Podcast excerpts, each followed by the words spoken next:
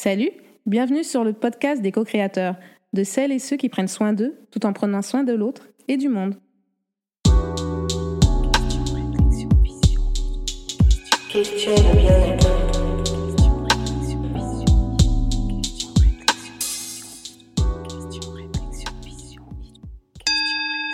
Aujourd'hui, je te présente un nouveau format, assez court, car les co-créateurs, c'est un espace où l'on co-crée, se raconte et où l'on partage.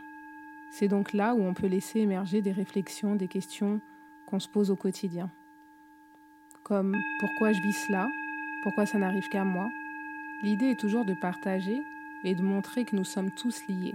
À un moment, nous pouvons tous nous retrouver dans un parcours ou une histoire racontée.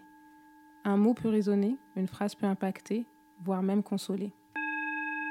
Ce format que je nomme question de bien-être est une proposition suite à mes propres réflexions ou celles de proches, voire de textes que j'ai pu lire, de films, de livres, de phrases qui m'ont inspiré. Aujourd'hui, j'aimerais te parler de procrastination. Ce mot utilisé depuis quelques années dans le domaine euh, du développement personnel, du coaching. Ce mot qui, la plupart du temps, est perçu comme un fléau à abattre pour être honnête, je n'ai jamais rien lu ou écouté concernant ce sujet, mais j'ai observé et j'ai vu que des personnes pouvaient mettre en place comme des stratégies contre ce phénomène. Je dis bien contre, car il est pour la plupart perçu comme négatif. Et aujourd'hui, j'aimerais partager ma vision sur ce thème. La procrastination, souvent vécue comme une chose à ne surtout pas faire, un état à ne surtout pas avoir, pour être surtout productif et dans l'action, me fait penser à la peur du néant, qui pourrait faire écho peut-être à la mort, à une peur de la mort. Dans une société où la croyance collective est qu'après la mort, c'est le vide, le rien, le néant, on nous apprend de surtout être dans la vie en étant dans l'action, dans le faire, être inactif serait comme être mort. On le voit hein, dans les sociétés dites occidentales, qu'à partir de la retraite, les personnes sont dans la case des inactifs, ceux qui ne sont plus utiles à la société. On les considère près de la mort. Contrairement à d'autres sociétés où l'ancien a une place primordiale et est parole de sagesse, à partir de la retraite ici, tu deviens inutilisable. Et même une personne qui ne travaillera jamais sera vue comme marginale, hors de la société et exclue de la société. Bref, la croyance collective stagne au-dessus de nos têtes, même si consciemment nous pensons ne pas avoir ce genre de croyance, même si nous sommes issus d'autres origines,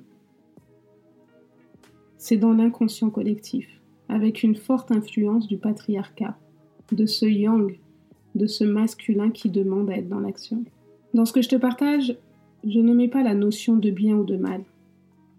C'est juste une observation. Et j'aimerais te poser cette question. Si ne rien faire était faire On dit bien aux enfants qu'il est bon de s'ennuyer, de leur laisser la place, cette place pour imaginer, et qui permettrait de développer cette aptitude à créer. Pourquoi ça ne serait vrai que pour les enfants? En tant qu'adultes, ne pouvons-nous pas nous laisser de l'espace au rien, sans parler d'ennui, car là encore on peut observer ces mots utilisés face à cet espace. Avoir la place nécessaire pour être dans un processus de création qui pourrait faire émerger des déclics et des solutions.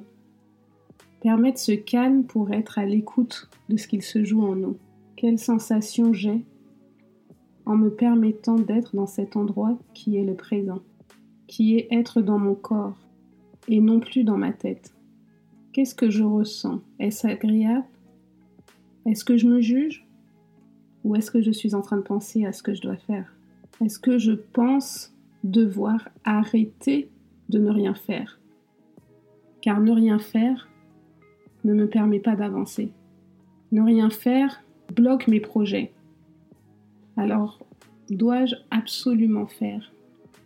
Toutes les pensées de jugement, toutes les pensées du mental, de ce petit moi, de cet ego, qui demandent à être dans le faire et le devoir, sont énergivores. Et avant même d'entamer le processus de création, il est fort probable que l'on soit déjà fatigué, car on se fatigue nous-mêmes à toujours penser, calmer le mental pour juste être et ressentir. Je ne parle même pas d'observer, car dans l'observation, le mental peut aussi être actif. Ça pourrait lui donner de quoi vouloir analyser et faire des liens avec ce qu'il a pu apprendre, que ce soit dans les livres ou dans ce qu'il a expérimenté jusqu'à présent. Ce qu'il a expérimenté quand il était dans le rien, ce rien qui lui fait peur. Alors oui, il est fort possible que tu te dises que cela ne te concerne pas, que c'est l'expérience qui compte et que ce que tu as expérimenté jusqu'à présent est la réalité. Et que moins tu en fais, moins tu as envie de faire. Soit. Là encore, j'ai envie de dire, pour moi, c'est encore une croyance. On dit que nous créons notre réalité. Bien sûr, je ne dis pas avoir raison, je ne dis pas que je détiens la vérité, c'est celle en laquelle je crois aujourd'hui, qui fait partie aussi d'un système de croyance, mais qui je pense juste pour moi maintenant. Je dis maintenant car selon mon évolution, ces systèmes de croyances évoluent également, car nous construisons à chaque instant des systèmes de croyances. Mais je dis toujours que je suis prête à déconstruire ce que j'ai construit. On ne va pas se voiler la face, ce n'est pas inné ni toujours facile. Mais aujourd'hui, c'est ce qui me permet de vivre plus sereinement. Enfin bref. Mais si tu souhaiterais vivre une autre réalité, tu peux essayer d'expérimenter ceci. J'aimerais aussi te partager autre chose, que tu es libre de prendre ou de laisser. Je te parlais donc de croyances, et il y a des croyances collectives, et aussi des mémoires, qu'elles soient héritées de l'enfance, de ton éducation, de ta lignée, voire karmiques si tu crois en cela, ces mémoires qui sont ancrées et engrammées en nous, dans notre ADN, car bien sûr, on n'hérite pas que de nos yeux et de nos cheveux. Nous avons tous en nous des programmes. Ces programmes, comme je disais, qui peuvent être de la lignée. Et si on imagine que dans notre lignée, il y a un ancêtre qui a été maltraité, condamné, enfermé, ou je ne sais quoi, lorsqu'il a osé se reposer, lorsqu'il a osé s'écouter, lorsqu'il a osé se laisser de l'espace du temps, il a donc pu enregistrer une peur en lui, une peur qui s'est inscrite et une croyance qui s'est créée, c'est-à-dire pour lui peut-être que ne rien faire est égal maltraitance. Et ceci est transmissible. Bien sûr, ce n'est pas une fatalité. Il est possible de déprogrammer ces mémoires collectives, transgénérationnelles. On peut le faire nous-mêmes, car bien sûr, nous avons tout à l'intérieur de nous, toutes les clés, selon nos capacités innées, transmises ou acquises. Nos facultés pouvoir voir en nous peut être déprogrammées par nous-mêmes. Cependant, il y a aussi de bons professionnels qui peuvent accompagner dans ce processus de libération. D'ici peu, je te proposerai quelque chose pour te permettre d'aller encore plus loin dans ton processus de bien-être. Voilà pour aujourd'hui. Alors, que penses-tu de la procrastination maintenant? Hâte d'en échanger avec toi. Et surtout, n'oublie pas, tu es la créatrice et le créateur de ta vie. Pour retrouver l'actualité des co-créateurs, tu peux t'abonner à l'Instagram Les Co-Créateurs, L-E-C-O underscore créateur. Et je serai ravie que tu me partages ton ressenti des émissions. Si tu as apprécié ce moment, n'hésite pas à laisser plein de belles étoiles afin de favoriser sa diffusion sur Apple Podcast ou ta plateforme préférée. Et n'oublie pas, fais de ta vie un rêve et un rêve une réalité. À bientôt!